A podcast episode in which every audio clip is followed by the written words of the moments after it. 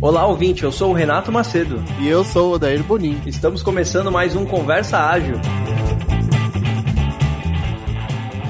Odair é o nosso 11 episódio. Exato, chegamos. Com esse episódio aqui, a gente fecha essa primeira temporada, certo, cara? Uhum, exatamente. Desde o começo, a gente pensou em gravar 10, né? Isso. Então tá aí. Entregue, né? Os 10. Boa, cara. A gente festejou bastante no episódio 10. Exato. A gente começa o episódio fazendo uma festa porque a gente atingiu o nosso primeiro objetivo, né? É importante comemorar, né? Todos os dias a gente conversava sobre como é que a gente tá indo e tudo mais. E tem que ter esse momento, né? É, cara, e é bem legal, assim, quando a gente tem um objetivo, justamente pra gente ter um foco melhor, né?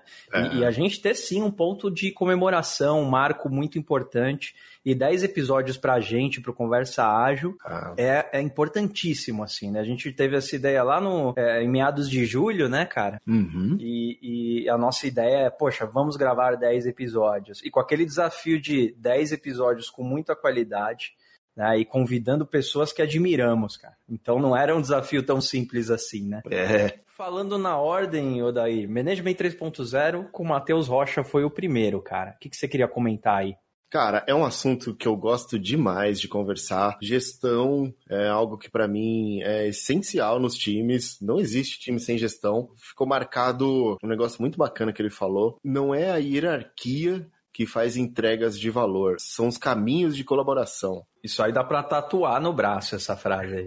Quem segue o general nunca se dá mal, né? Lembrando.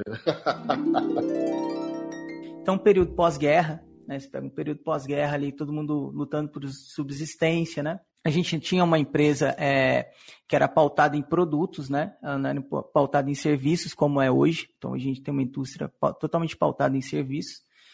É, e a gente tinha também uma visão de que a cabeça do ser humano não era importante. O importante era o braço, a perna e tal. O problema de contratar seres humanos é que vem com o cérebro junto, né? E aí surgiram algumas frases célebres, né, dessa época que é, até hoje é, a gente encontra por aí, hoje menos, graças a Deus, como você paga para fazer, não para pensar, né? Tipo, quem segue o general nunca se dá mal, essa pouca gente conhece, mas eu já ouvi. Tive, tive não sei se foi um privilégio, mas manda quem pode, obedece quem tem juízo, né? Então, durante muito tempo, isso aconteceu e assim, você tinha poucas opções como consumidor, né, é, de produtos. Então, por exemplo, se o cara faz lá um Ford preto, você vai comprar um Ford preto, né? Só que o mercado mudou. Então, assim, a forma de gestão pra, olhando para as pessoas, ela era muito escassa no período 1.0. Tanto você não tem a visão de gestor, você tem a visão de um encarregado, né? Muitas empresas elas trabalhavam naquele contexto de encarregado, que era praticamente um capataz para olhar e falar assim: você está fazendo certo, você está fazendo errado, né? Então, assim, a gente não trabalhava com conhecimento. Hoje o mercado é diferente, hoje as abordagens são diferentes, né? Na 2.0, a gente tentou fazer a coisa certa, mas do jeito errado. Por quê? A gente viu que cuidar das pessoas era importante, a gente já trabalhava com conhecimento, isso é ótimo. A gente criou um RH, chamando pessoas de recurso. Aí, mais ou menos, né?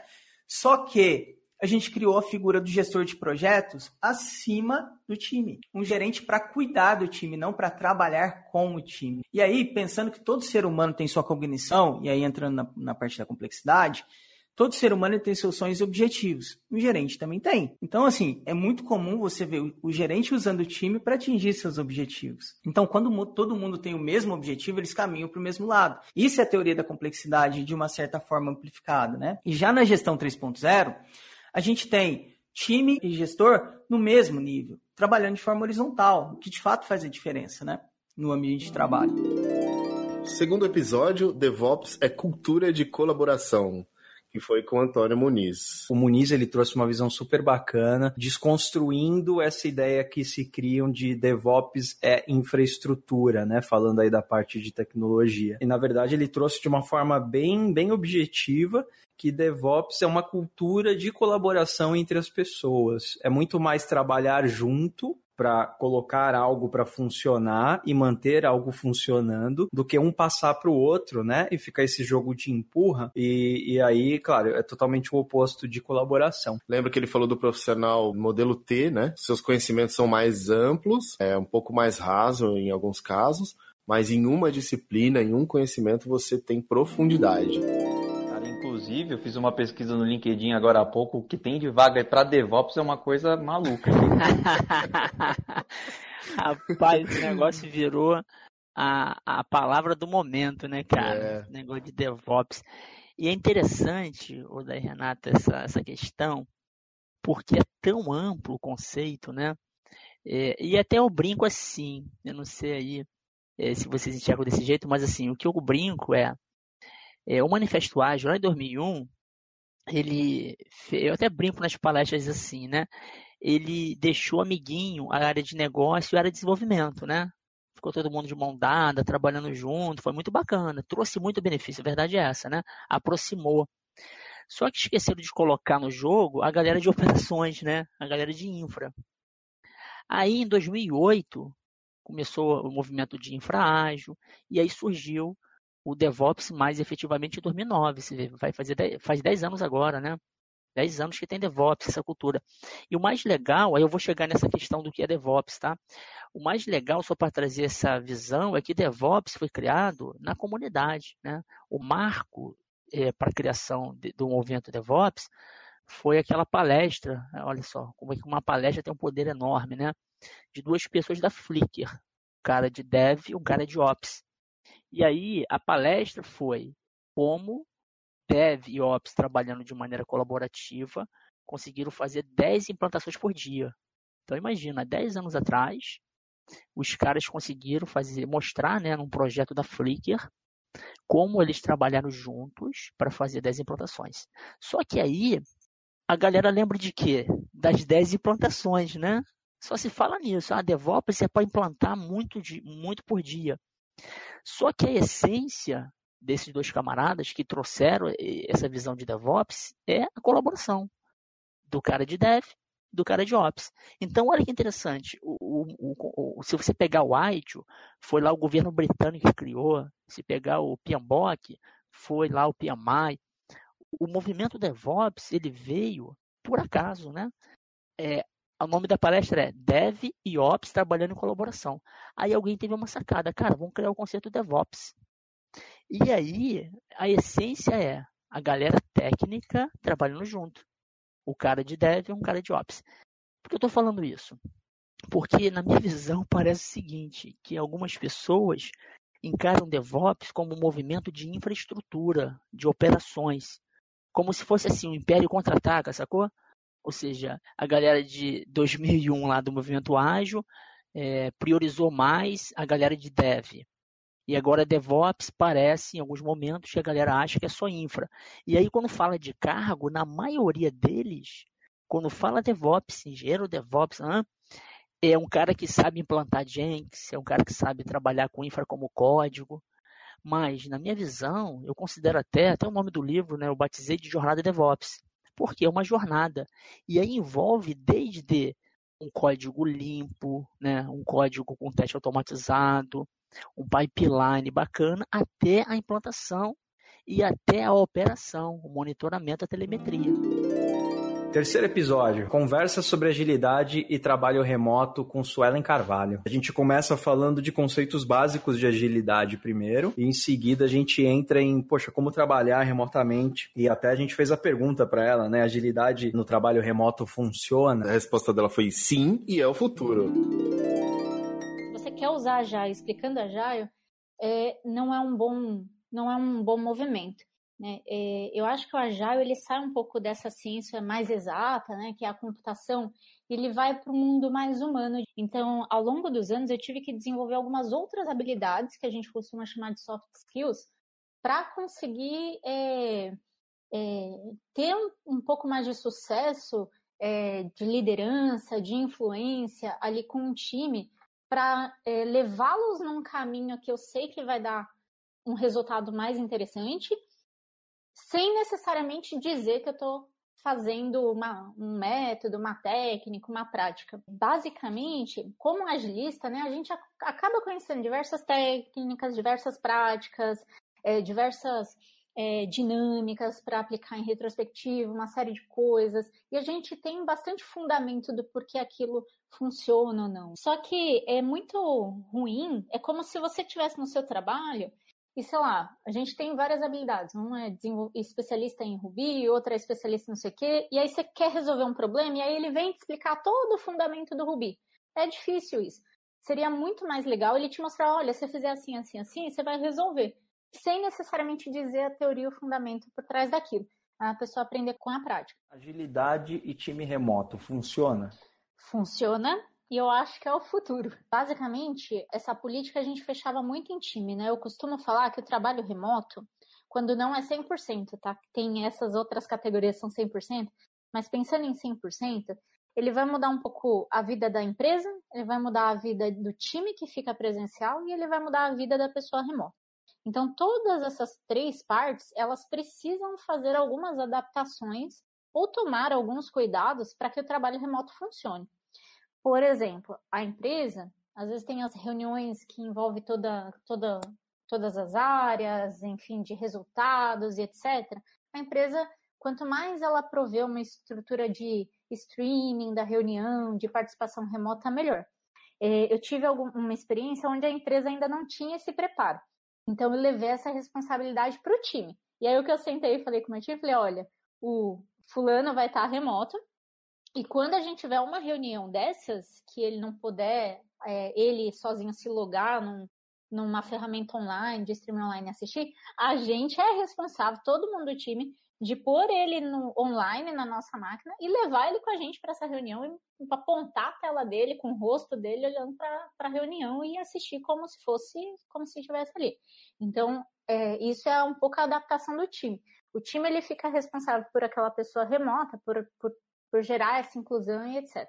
E a pessoa remota, ela tem que se adaptar também com relação à comunicação assíncrona, a de repente comunicar, olha, acabei de chegar, estou disponível para trabalhar, igual o WhatsApp da família, que a gente dá bom dia, então tem que dar bom dia também na comunicação lá do, do canal do time, etc. Quando vai embora, também tem que dizer, porque você não tem aquela informação visual, né? Quando a gente chega num, num lugar presencial, as pessoas veem que a gente acabou de chegar e que a gente está disponível, quando a gente vai embora também. E no remoto você não tem isso, mas essa é uma informação muito importante para as pessoas saberem que você está ali disponível e tudo mais. Então, esse tipo de coisa é uma, uma adaptação que a pessoa vai ter que passar a fazer. Quarto episódio, teve polêmica no quarto episódio. Conversa existencial com Roberto Brasileiro. A gente pensou muito nessa pauta, né? A gente falou sobre o fim da transformação ágil, né? Uma hora isso vai acabar. Eu lembro que a gente zoou muito com você, falando que você estava em cima do muro daí. É uma conversa existencial agora, tá, Roberto? A gente falou de problema. transformação ágil, né? O Renato está é... preocupado, você vai ver. eu sou um agilista, né? Então bate umas crises existenciais às vezes. E aí eu queria aproveitar e te fazer uma pergunta simples. Bah, né? Se você acredita que essa onda de transformação ágil vai acabar um dia, e se um dia ela acabar, qual cenário a gente vai ter? E aí a, a pergunta que ela vem em seguida é o que, que, vai acontecer com esse bando de agilista que está no mercado hoje aí trabalhando. Boa, e cada vez mais, né, cara? É, é, aí eu vou, eu vou, só dar uma pitada na, na polêmica. O que, que, vai acontecer com um monte de certificado que um monte de gente tem? É mesmo. Mas, enfim. Boa, cara, esse, esse, assunto de certificado, inclusive, dá um outro episódio. A gente tem que gravar esse, hein? Podemos. O... Bom, eu, eu, assim, se vai acabar essa onda de transformação ágil, eu não consigo responder, não. Mas eu, eu torço que sim. É, vamos falar assim, não porque eu não goste, mas porque eu acredito que a gente vai evoluir e vai descobrir um novo jeito de fazer melhor do que a gente faz hoje. Como o de hoje é melhor do que a gente fazia antes, né? É, ou pelo menos se adapta melhor ao cenário que a gente tem hoje. Eu acredito que daqui a um tempo, não sei mensurar nem quanto tempo, a gente vai ter outro contexto de mercado, outras complexidades, outros desafios que a gente vai ter que sobreviver com eles e a gente vai descobrir uma nova maneira de fazer. Isso é, é o que eu chamo assim de, de evolução mesmo. O ser humano é movido à evolução, né? Se ele para de evoluir, ele perde o sentido dele. E eu vejo isso também como empresa, como mercado, a mesma coisa. Então, eu vejo muito disso e eu, acredito nisso. Eu acredito que é, se for acabar, na verdade, não é acabar, é evoluir isso. Né? Se é que a gente pode chamar de uma evolução. Mas. E aí eu vejo que o, o, o monte de agilista que a gente tem hoje, né? Eu vejo que eles vão ter o mesmo problema, né? Que a gente, vou me pôr nesse, nesse, barco também, a gente vai ter o mesmo problema que um monte de gente hoje que está fazendo a transição do tradicional para o ágil tem, né? Imagina se vem uma nova pegada agora. Vai ter a mesma, mesma briga, né? Pô, isso aqui é melhor que o ágil. O ágil não sei o quê. É, então, assim, eu acho que a gente vai ter que se adaptar do mesmo jeito que, que a gente já se adaptou uma vez e, ou está se adaptando, né? Então, eu vejo que a gente vai ter que ter a mesma pegada. Talvez vai doer talvez vai doer menos. Enfim, é o que eu vejo, tá? Não consigo responder essa na veia, não, mas é o que eu vejo. Sim. é. essa a gente pode arriscar hoje, daqui a alguns anos recuperar e falar, olha, tá vendo? Acertei, né? Eu passei ah, longe. boa, boa. Pô, eu, se eu puder arriscar alguma coisa só para entrar no bolão, eu, eu acho que vai acabar. Eu não acredito uhum. que seja tão já, né? É um movimento que as empresas ainda estão entendendo que é isso, então acho que o caminho é longo aí.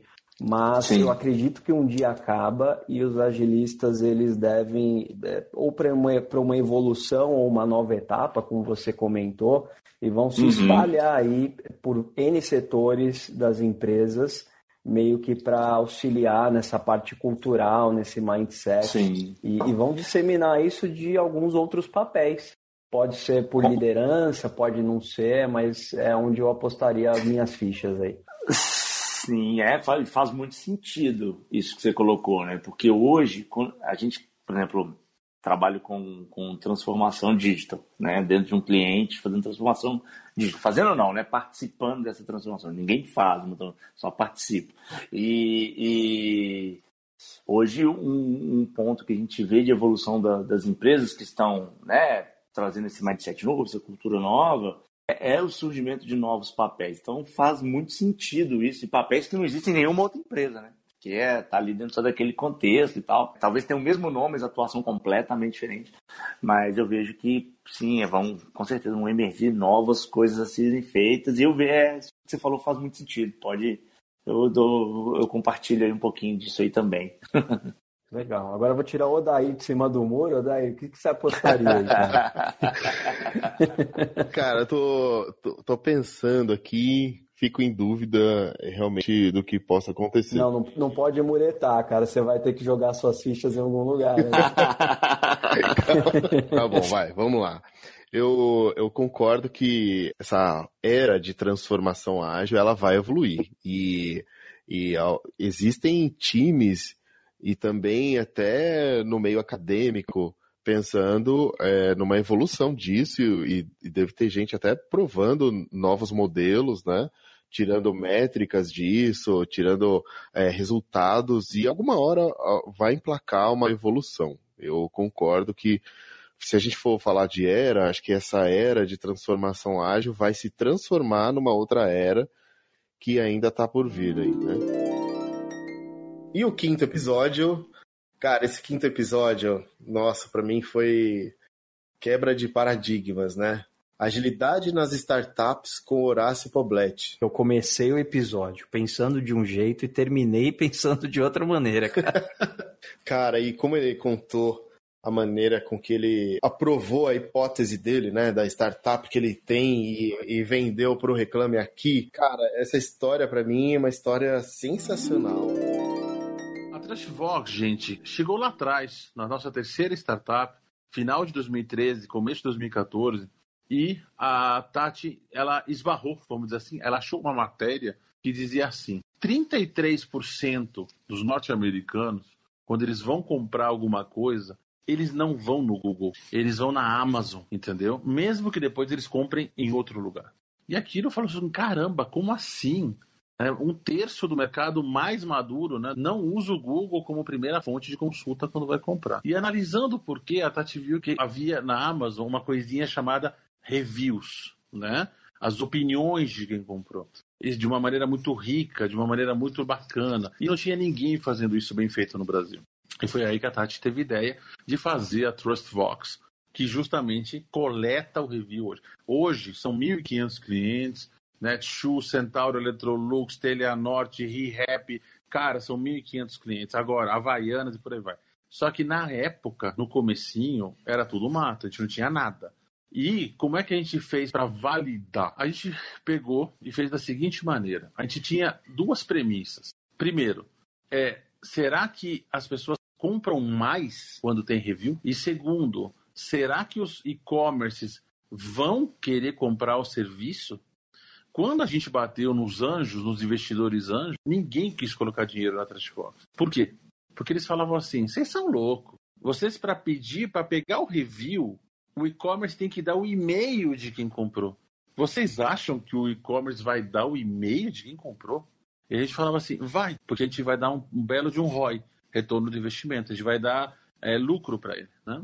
Essa era a nossa premissa, mas era a nossa premissa. Era a palavra deles contra a gente. O que, que a gente fez? A Tati tem uma página no Facebook chamado Amo o Meu Cavalo. Se vocês entrarem lá depois, que estão ouvindo, Amo o Meu Cavalo, vocês vão ver uma página no Facebook que tem organicamente 250 mil pessoas lá que gostam de cavalo. Tá? Nossa, muito é, bom. É muito bom. E aí, o que a Tati fez? Ela pegou, criou duas lojinhas na plataforma de e-commerce gratuita, duas lojinhas idênticas do que? De chinelos, tá?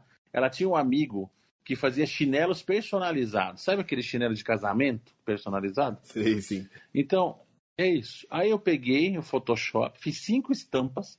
Tá tudo lá no meu cavalo no Facebook, é só olhar no, no histórico. Aí eu peguei, criei cinco estampas de chinelos. A Tati, então, é, fez um acordo com esse amigo dela que quem ia produzir os chinelos, entregar, era tudo ele. Tá. E a gente fez duas lojinhas com cinco estampas de cinco chinelos. Uma lojinha só tinha os chinelos, tá? E a outra lojinha era idêntica, tinha os chinelos e tinha, entre aspas, os reviews da Trash Fox. Que a gente tinha pego no começo reviews de outros sites da Havaianas e tal, e colocado manualmente ali. E a gente começou, então, a divulgar isso, porque a gente não tinha um puto de dinheiro. Então a gente começou a divulgar isso organicamente dentro dessa página. E o negócio estourou, explodiu. Tem, tem, tem, tá lá, tá tudo documentado lá. E tem, tem o primeiro post teve 900 shares, para vocês terem uma ideia. E aí as pessoas começaram a, a, gostar do chinelo, a querer comprar o chinelo. E o que, que a gente fez? Metade do tráfego ia para uma lojinha, então, que tinha só os chinelos, e a outra metade ia para uma lojinha que tinha os chinelos, mais os reviews da Trashbox. Então a gente fez um teste AB. É isso que a gente fez. E aí as pessoas iam comprando, a gente pedia review por e-mail, e depois a gente pegava, copiava e colava, não tinha sistema nenhum, era manual, e colocava lá. Em um mês, a gente vendeu 540 pares de chinelos, e a lojinha que tinha os reviews converteu 20% a mais. Então, bingo. A gente tinha validado. Ou seja, uma validação não é você fazer um formulário e mandar para os seus amigos do Facebook. Né? Isso é importante, tá? Munido disso, sabendo então que quem tinha lido reviews tinha comprado mais, a Tati foi conversar com a outra ponta, com os e-commerce. E foi falar com 30 e-commerces e contou essa validação para eles. E falou assim: cara, se a gente te der um aumento de conversão de 15, 20%, você topa comprar? Dos 30, 29 falaram que compravam. O nosso sexto episódio foi sobre comportamentos anti-ágeis de desenvolvedores ou desenvolvedoras, né? Com William Arantes e o Edu Matos. O Edu Matos é o, o, um dos hosts do podcast Dev na Estrada, que a gente comentou. Né? E, e, foi um episódio super engraçado e o primeiro que a gente gravou com dois convidados ao mesmo tempo. A gente precisa agradecer muito os caras, viu, cara? Porque olha só, foi meio de última hora. O papo foi mais ou menos assim, né? Eu, eu conheço já o, William, uh, eu tava combinando já, né, de ele participar com a gente, porque ele contribui bastante com o Dev na Estrada e também com outros podcasts. Meio que um dia antes, né? a gente estava falando de uma palestra que eu ia fazer, no TDC inclusive, eu ia falar um pouco sobre esse assunto, né? Comportamentos anti-ágeis. Na hora veio essa ideia, poxa, acho que eu vou convidar o William, vou ver se ele consegue também chamar o Edu. E os caras toparam. Falaram assim, beleza, a gente grava amanhã com vocês, é, nove horas a gente se encontra no, no online, né? No Discord. E os caras estavam fazendo um churrasco, lembra, cara? Pô, cara, a gente interrompeu o churrasco da empresa que os caras trabalham, né? Que é a Get Ninjas, né? Isso. Já devia estar tá marcado, tá? Os caras tiveram a manha de deixar o churrasco de lado, fazer a gravação com a gente e depois voltaram lá pro churrasco. Pô, vocês estão até agora aí, cara, no trampo, velho? É, na verdade, tá tendo um churrasco aqui. E a Opa. gente tá. Saiu do churrasco pra gravar com vocês depois vai voltar. Caraca. da hora. Que, dedicação, hein, meu? é. Tem que agradecer mais ainda agora. É, boa, legal, cara. O Edu tava ali rebolando no funk, teve que parar. Eu já quero negociar uma coisa com vocês, só para avisar aí, a gente já startou gravando, e aí já tem coisa aí que eu tô querendo colocar. Que é... FDP, cara. É pode, pode mandar bala, não tem, não tem crise não. Não, tem que pegar autorização gravada também, que, que pode me dar problema. Cara. Então, eu, Eduardo, oh, autorizo, é. né? É um contrato falado aí, né? Exato. Olá, eu sou o Renato. E eu sou o Dair. E você está ouvindo o Conversa Ágil.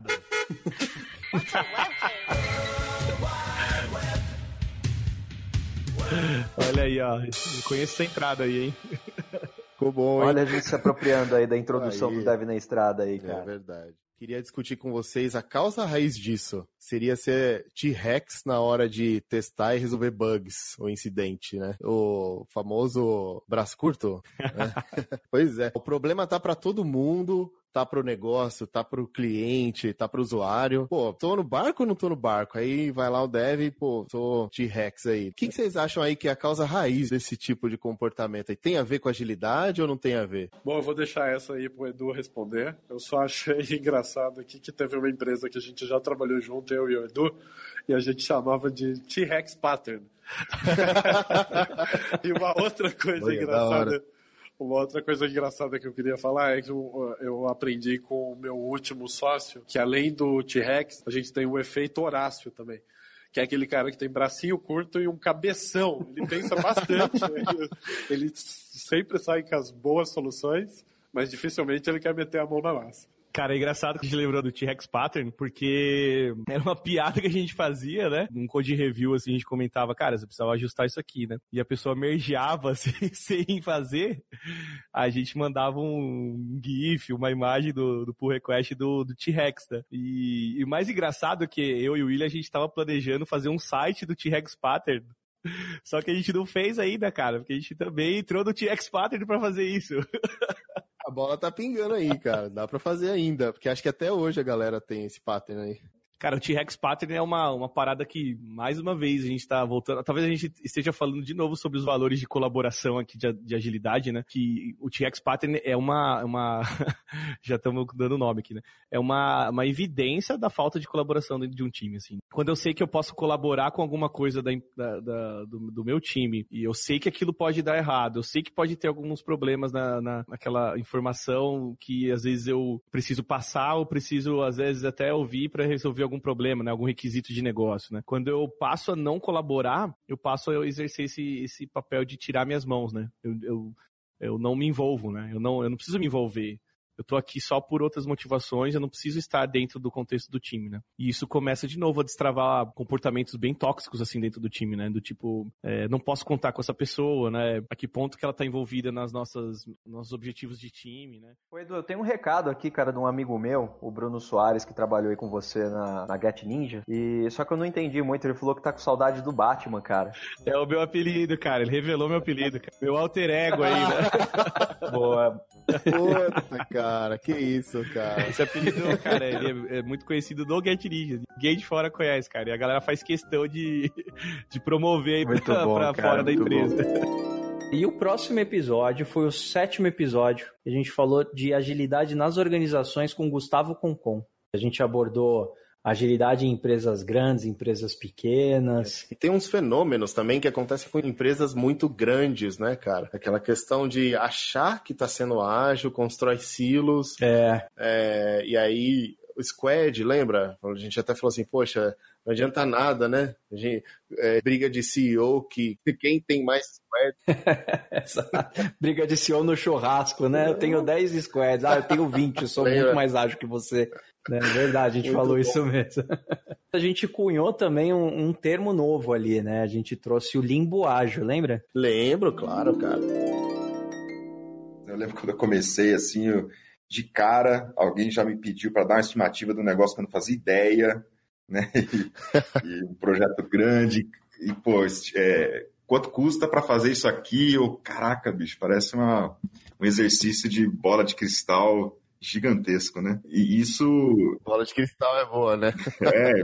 E aí, mais eu, eu, até então achava que essa era a realidade, eu tinha que aprender a desenvolver cada vez mais essa bola de cristal. E, e conforme o tempo foi passando, é, eu nunca fui acertando mesmo esse, esse tipo de coisa, né? De estimativas de longo prazo. É engraçado, né, cara? Por quanto tempo a gente insistiu nisso, né? Pois é, é acho que era aprendizados da indústria mesmo também, né? É, a gente acreditou que uma hora ia conseguir, né? Aí é, você vai descobrindo mas... as ferramentas, né? Que aí elas dão uma esperança pra gente e depois você descobre que elas também não funcionam. É verdade. Então, e eu, eu, brinco, né? A gente levou quase 15 anos para entender o manifesto acho. É, verdade. É uma coisa tão curta, tão pequenininha ali. É... Tão poderosa, né? Mas o, o, primeiro princípio ali do manifesto ágil é indivíduos e interações sobre processos e, e ferramentas. Exato. Então, é, o Scrum, Daily, Planning são ferramentas, né?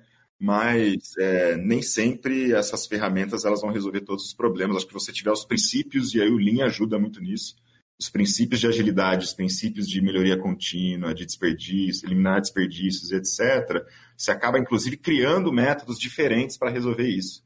Né? E não ficar preso só à execução da, do método é, como, como fim. Bom, vocês falaram um negócio muito bacana aí sobre o transatlântico que está mudando a direção. Então eu entendi que o ágil aqui ele está servindo para é, mudar a direção do transatlântico com aprendizado, com menos atrito, né? Conseguir, lá, de certa forma, mudar essa direção numa uma velocidade. Não é no sentido de ser rápido, né? Mas no sentido de eu conseguir acertar a direção mais rapidamente, né? E aí acho que a gente está chamando de limbo ágil, enquanto esse, esse navio está sendo, vamos dizer, guiado para uma outra direção, né? E as empresas, elas precisam, na verdade, o, o, as lideranças das empresas, é que a gente está comentando aqui que precisa suportar isso por um tempo, né?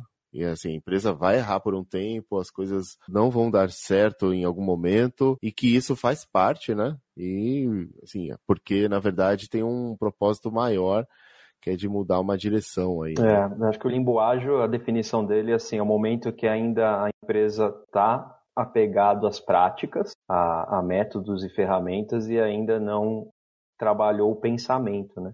Não mudou a cultura. E mudar a cultura leva tempo. E, e aí esse, esse tempo de mudança de mindset eu consideraria esse limbo, né? E aí que muitas empresas começam a se questionar: poxa, é isso mesmo? A gente está fazendo certo? Porque ainda não, não resultou em nada. Esse transatlântico ainda está na mesma direção, eu não consigo virar, né? Eu já instalei aqui o software da agilidade no transatlântico, ele não muda de direção. Acho que, o, acho que o limbo seria esse momento, né? É um momento de dúvida.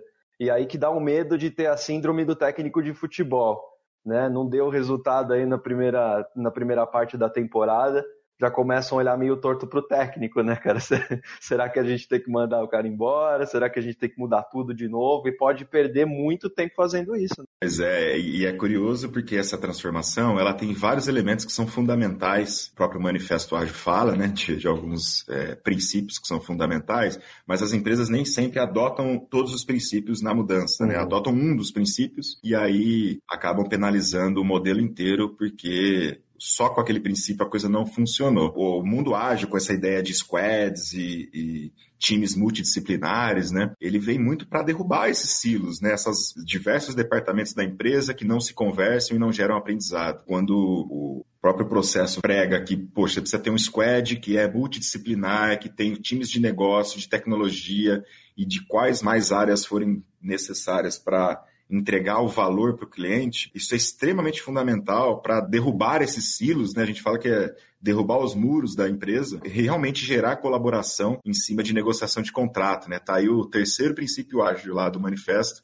que é, poxa, é colaboração ao invés de negociação de contrato. Então, essa colaboração ela é incentivada por esses modelos, mas a gente vê bastante que esses squads, por exemplo, são criados dentro da estrutura de TI. E aí você acaba sendo ágil ou, ou, tentando implantar o processo ágil dentro da TI, mas você continua não conhecendo o negócio, você continua não conhecendo o time de infraestrutura e operações, e aí entra o conceito de, de DevOps, né? E aí você resolveu parte do processo só, né? Uma parte pequena que dá benefícios muito inferiores em relação ao benefício completo. Próximo episódio, episódio 8, comunicação e segurança psicológica com Maíra Blasi e Hanna Chamon. Segurança psicológica é um tema que eu conheço recentemente, mas a partir do momento que eu entendi o que é, para mim fez sentido para a vida, assim. Nossa, eu, eu sempre busquei isso, sempre procurei ter segurança psicológica e eu percebi que realmente quando isso não acontece, é, eu me afasto, né? Eu acabo me afastando das é, ali do dia a dia, acaba me afastando um pouco, isso me desanima um pouco quando é, não existe esse, essa segurança psicológica no ambiente, quando não existe uma comunicação eficiente. Eu já estive em ambientes assim que eram muito ruins desses dois temas. E aí quando a gente conversou, isso me veio toda hora várias situações que aí eu comecei a entender até um pouco mais cientificamente como que acontecem, né? A, a, é, o porquê que eu desanimo, o porquê que, que eu me afasto quando não acontece. A comunicação não violenta é um convite, ter uma curiosidade sobre as necessidades das pessoas. Ao invés de falar, nossa, o que que fulano está fazendo isso? Por que, que ele disse isso? O Marshall fala, não ouça as palavras, procure as necessidades por trás da fala. A gente fica um pouco mais curioso, sabe? Assim, nossa, que estranho, fulano tá falando isso. O que, que pode, que mais que pode ter por trás disso, sabe? Essa curiosidade no dia a dia, buscar as necessidades das pessoas por trás dos comportamentos que elas têm e quando o conflito ele emergir, a gente tratar isso também com um pouco mais de naturalidade. Porque a gente foi ensinado, ai, nossa, tem uma confusão, tem um conflito, sai correndo, sabe? Não fica ali. E talvez a gente convidar as pessoas, não, cara, olha, tem um conflito aqui, baita oportunidade de aprendizado. Vamos olhar para isso aqui de um outro jeito, sabe? Eu acho que seriam essas duas coisas. Se eu pudesse dar uma mini dica, é a gente olhar mais para as necessidades por trás dos acontecimentos e, e, e, ajudar o time a enxergar conflito como uma oportunidade de aprendizado, sabe? Não uhum. como, ai, como eu odeio meu amiguinho do lado. Então eu vejo que a comunicação não violenta ela passa mais por isso do que por um monte de técnica ou é, por todo mundo ser bem fofinho e bonzinho e falar baixinho, sabe? Uma dica complementando o que a Maíra está falando é ouvir ativamente, né? Active listening. Porque quando a gente chega numa conversa, muitas vezes a gente não está interessado no que a pessoa está falando, a gente só está ali com a nossa opinião formada e quando ela terminar de falar, a gente já vai contra é, já vai contra a pessoa com a nossa opinião, porque a gente acha que a gente está certo. Então, assim, vamos ouvir e tentar buscar a percepção, né, do que a Maíra estava falando da necessidade por trás da, da, da fala. Mas qual é a percepção de onde a pessoa está vindo? Tentar entender, estar aberto, né?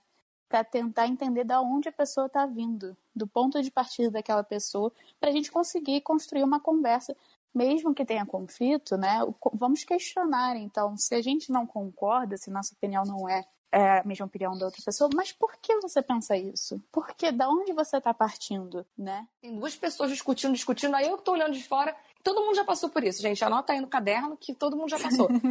Ali na facilitação, chega lá e fala, gente, mas vocês estão falando da mesma coisa. Exato. Tem duas pessoas discutindo numa reunião e elas estão falando da mesma coisa. O que acontece? Elas estão presas à solução ou à estratégia que elas tinham para um determinado problema, para resolver uma determinada necessidade, e não a necessidade em si. Às vezes a necessidade das duas pessoas era a mesmíssima. Só que um estava com uma estratégia e o outro estava com uma outra estratégia. Segurança psicológica, né? Psychological Safety foi um termo que ficou muito famoso por causa da pesquisa do Google Projeto Aristóteles, que uhum. quis pesquisar por que os times eram tão bons, né? E aí, depois de muito pesquisar e não ter muitas respostas, entenderam que era forma de comportamento, como os times interagiam. E aí, a mãe da segurança psicológica chama Amy Edmondson e ela define um ambiente seguro psicologicamente um ambiente livre de qualquer tipo de julgamento, preconceito ou punição em que o indivíduo se sente seguro para ter voz, expor suas ideias e trazer questões, feedbacks, etc. Complementando a isso, né, o Timothy, que é o, o, o, autor que eu estou estagiando, ele escreveu um livro é, chamado Os Quatro Estágios da segurança psicológica, né? Então, onde ele diz que, olha, eu te dou um guia, como chegar lá. Né? Então, ele complementa a ideia da Amy com um pouco mais de prática e ele fala que num ambiente de respeito, né, sem julgamento e etc, a segurança psicológica ela é atingida quando o indivíduo se sente incluído, seguro para aprender, seguro para contribuir e seguro para questionar o status quo. Então, assim, é a base da relação humana, né? Seria simples se a gente seguisse isso. É, a base da interação e relação é respeito, né? É ouvir o outro, o outro poder ser ele mesmo. Mas as coisas não funcionam muito assim, principalmente em organização, né? Existe o medo é muito presente em organização, então disso veio a necessidade da segurança psicológica, né? Estamos aí na era do burnout, da ansiedade, de tudo, e a gente sabe que isso é, afeta a produtividade, afeta engajamento, afeta a criatividade, afeta tudo isso. Então, assim, o Psychological Safety vem para justamente falar: olha, estamos com um problema sério de comunicação em relação aqui que está afetando a produtividade de vocês. Porque é muito lindo, né? Que nem comunicação não violenta, é lindo. O conceito é lindo. Minha mãe fala: nossa, Hanna, muito bonito. Mas e aí? Como é que é a prática disso aí? Né? aí, né? Mas aí, as empresas não querem funcionário feliz. Espero que minha mãe não esteja ouvindo. As empresas não querem funcionário feliz. Mas o Psychological Safety não é funcionário feliz, não é ser legal, entendeu? É você ter respeito e transparência. Uhum. E através de respeito e transparência você constrói confiança. Aí, através da confiança, você constrói engajamento, né? Você aumenta o engajamento das pessoas. Uhum. Então, as pessoas estão podendo participar, à medida que elas estão podendo participar, contribuir, questionar e aprender, elas ficam mais engajadas. E o engajamento diminui turnover, né? Que é um custo absurdo para a empresa. Engajamento, ele aumenta a produtividade.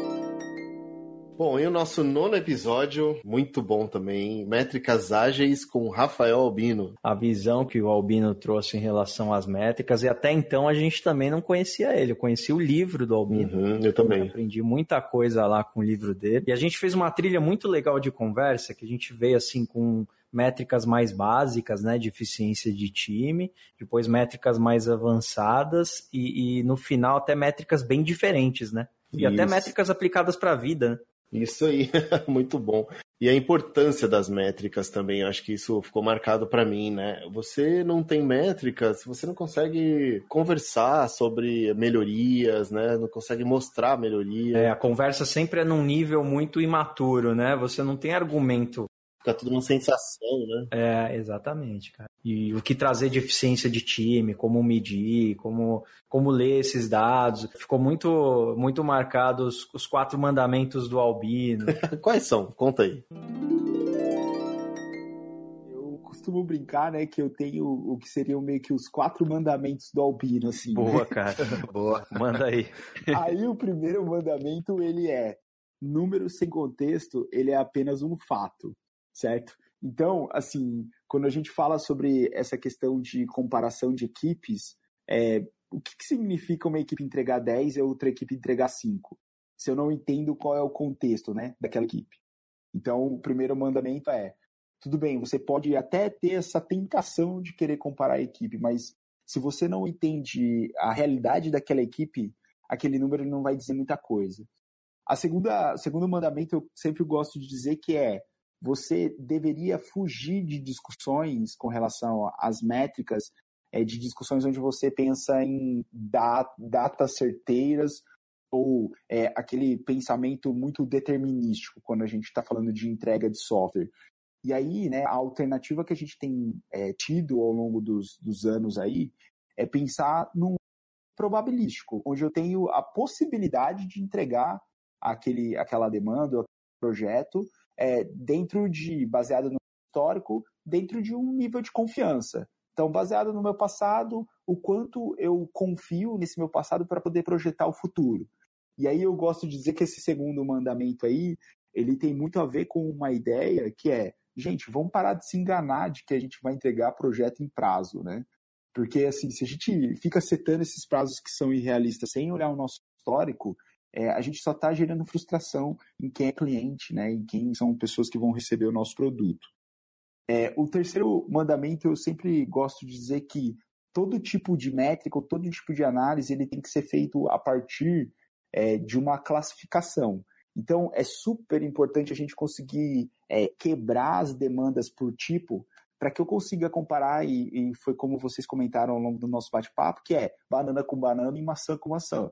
Então, se eu quero entender a quantidade de bugs que eu tenho entregue versus a quantidade de demandas podem ser funcionalidades, né, que eu tenho feito, eu preciso saber classificar essas demandas e as métricas elas precisam refletir isso para eu poder é, ter esse tipo de análise e poder fazer esse tipo de quebra.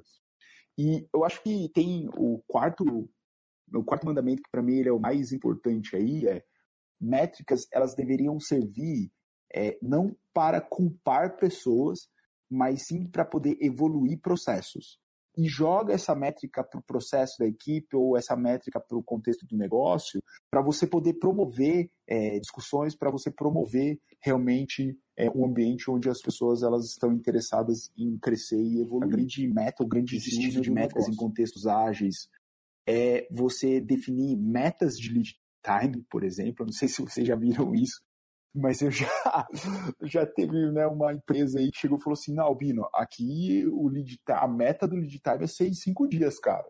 Nossa, cara, não, eu, eu, já vi uma de porcentagem de fechamento de sprint. Então, então, não. É, você bota uma história de usuário para dentro por sprint e tá tudo certo, né, cara? É bem isso aí mesmo, Renato. Não, bizarro total, cara. Total, isso, isso assim, né? Eu, outro, outra disfunção que eu já vi também foi você é, pagar por sprint entregue, né? Para quem trabalha com consultoria. E aí, obviamente, o que, que você começa a gerar se você não tem um relacionamento é, bem de confiança ali? As pessoas burlarem o que elas colocam dentro da sprint, né? E elas falam assim: não, eu tô te entregando aqui 15 itens ou é, 35 store points. É, tá, o que que tá por trás desses 35 store points, ninguém tem muita clareza. Então é bizarro, é bizarro. É, cara, no fim você tem que pensar muito o que você vai medir e, cara, misturar meta e métrica com recompensa sempre vai gerar um comportamento maluco, né? É isso aí. Então acho que todo cuidado é pouco. Aí é um, um excelente recado que você deixa aí. Cara. É a equação, a equação do fracasso, é essa aí que você falou, cara. Muito bom. Boa, boa, boa, né? Curti, curti, curti demais. fracasso é igual a métricas mais recompensa mais metas. É o nosso décimo e último episódio, mestre. Kanban com o André Suman. Cara, uma conversa muito engraçada. Cara, o André tem uma maneira super didática para falar é, de tudo que envolve o Kanban, né, cara? É surpreendente a maneira com como ele explica e é tão fácil que eu fiquei com isso na cabeça vários dias, cara. É, cara, ele explica de uma forma divertida, de uma forma engraçada e a gente não esquece mais. Por exemplo, ele trouxe aquele exemplo do, do, do limite de trabalho em progresso, né? Uhum. Aí a gente falando de fluxo, de quantidade de trabalho que as pessoas põem num fluxo. Ele deu o exemplo com cerveja num churrasco. Cara, nunca mais vou esquecer disso. algumas palestras minhas, tem uma que é campanha fatídica próxima segunda-feira. Tá lá no blog também. Eu explico é, esse contexto que, eu estava e por que dessa mudança e como que eu comecei a trabalhar com o Kanban. O, o nome dessa palestra que eu citei é por causa do, do Kanban em si. A gente tem o, o slogan né, do comece na próxima segunda-feira. E como ele é um método evolucionário e você começa do que você tem hoje, você pode chegar no dia seguinte lá na empresa e começar. Né? Não se cria papéis, não se cria responsabilidades, não precisa contratar ninguém. Então, por isso que ele é um método evolucionário. Limitar o IP e não estimar são duas coisas que é mais fácil provar fazendo algum workshop, alguma coisa assim, porque como você disse, realmente é muito contra-intuitivo, né? Uhum. É, acho que ainda a estimativa é mais contra-intuitivo do que limitar o IP. Mas o que a gente tenta colocar é que assim, primeiro, limitar o IP é até uma forma de respeitar as pessoas. Existe um, uma, um pensamento, às vezes, de que é bom ter as pessoas alocadas 100% do tempo. Exato. E eu dou um exemplo de que, assim, imagina um, né, um, um desenvolvedor aí júnior, um estagiário, alguém que acabou de começar aí na carreira, pessoa cheia de energia, que é, né, foi contratada por uma grande empresa, quer mostrar serviço, o cara quer, né, tá começando, e aí, ah, comecei a fazer uma coisa. E aí, putz, agora fiquei bloqueado. Ah, já vou começar outra enquanto esse negócio aqui está enrolado. E aí, pô, agora eu não sei fazer, preciso do arquiteto lá, mas o cara é ocupado, eu vou pegar outra aqui para eu começar. A pessoa está se sentindo útil, entre aspas, e um bom funcionário, porque não está parando em nenhum momento. Qualquer hora que tem algum enrosco, ela pega outra coisa para começar a fazer.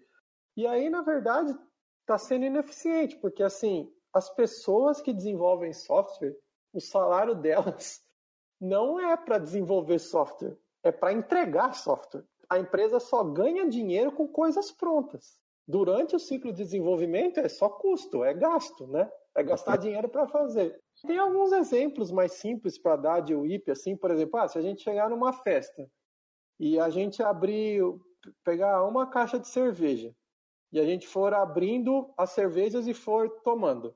Gente, vai estar tá todo mundo tomando cerveja gelada e a caixa vai acabando, né? Sim. Agora, se a gente abrir um monte de garrafa ao mesmo tempo, vai ficar choca a cerveja depois de um tempo, né? Porque vai ficar tudo isso. O exemplo mais didático até o momento aí sobre limite de WIP. e eu não bebo, hein? e às vezes algumas pessoas até, vamos dizer assim, se sentem orgulhosas porque, ah, eu consigo fazer um monte de coisa ao mesmo tempo. Aí é, é o pato, né? Não nada, não corre, não voa, né? Você quer fazer o Kanban dar errado, é mente pro quadro. Até eu brinco com o pessoal que é, é aquela coisa, você vai querer andar em Sorocaba com o mapa de Piracicaba. Porque a gente, tá, a gente toma decisões baseadas no quadro. Então, assim, se, se você quer boicotar o Kanban na sua empresa e fazer dar errado, mente para a parede. É, e aí tem alguns times que não têm né, essa disciplina tal de manter o quadro é, atualizado e as pessoas podem não ter percebido a, a importância disso. Então, isso não é legal, mas normalmente é contornável, porque assim, fica muito claro que a coisa não está atualizada, né? Cara, eu assisti a palestra do André no YouTube. Muito boa, curti demais, até recomendo. Vamos colocar aqui na descrição do episódio. Mas ele falou um negócio lá que aconteceu comigo, cara. Foi um mó soco no estômago, assim. De verdade. E eu lembro bem como ele falou. Ele falou assim: gente, estamos atrasado, vamos mudar pro Kanban. Não tem, na...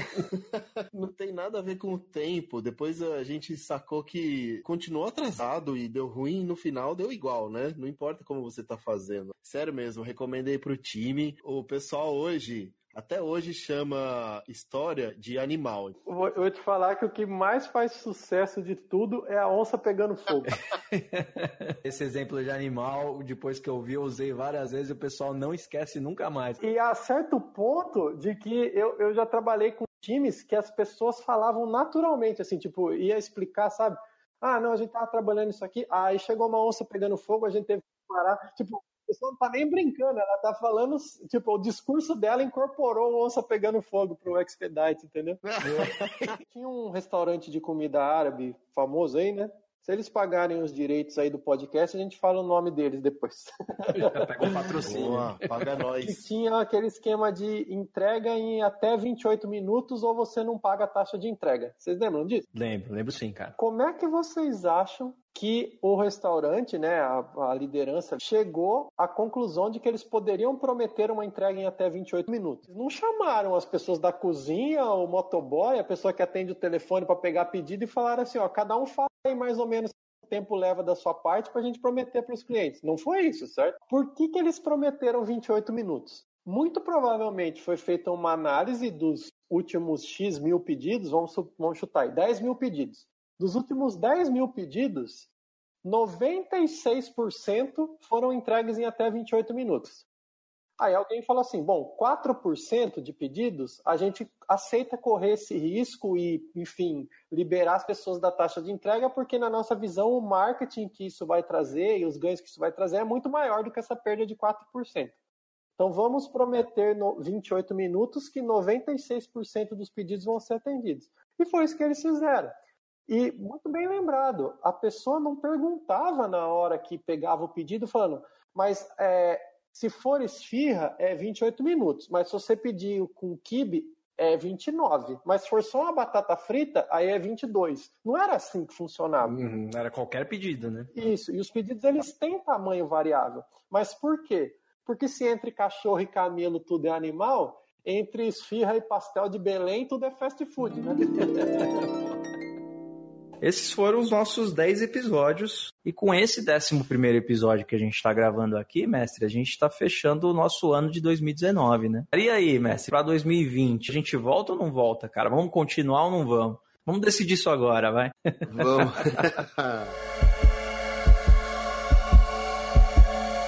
Claro, né? Claro que a gente vai continuar. A gente tem vários assuntos ainda para falar. Verdade, cara. A gente até fez gravação da segunda temporada, né? É, dando já um spoiler, a gente já tem alguns assuntos na, na manga. E aí, para essa temporada, de verdade, quero agradecer você por ter participado dessa jornada, os ouvintes, né, que, que mandaram feedback pra gente, façam cada vez mais isso, né? E, e agradecer os convidados também, todos eles é, aceitaram, gostaram do papo, convidaram a gente para participar junto com eles de, de outras gravações, né? E então só tenho a agradecer no final das contas. Também queria aproveitar e agradecer a você, né, pela parceria e, e por tocar junto comigo essa, essa iniciativa que não nem sempre é fácil, né? sempre precisa de muito esforço e, e a gente segue junto nisso aí. Então, cara, muito obrigado mesmo. E também agradeço aí todos os nossos ouvintes, por todos os contatos que a gente está tendo, uma troca extremamente rica e, e, agradecer a cada um dos nossos convidados também. E até janeiro, cara. Logo, logo a gente está de volta aí. Bora pra temporada 2? Bora, vambora. É isso. Então, falou. Falou, um abração.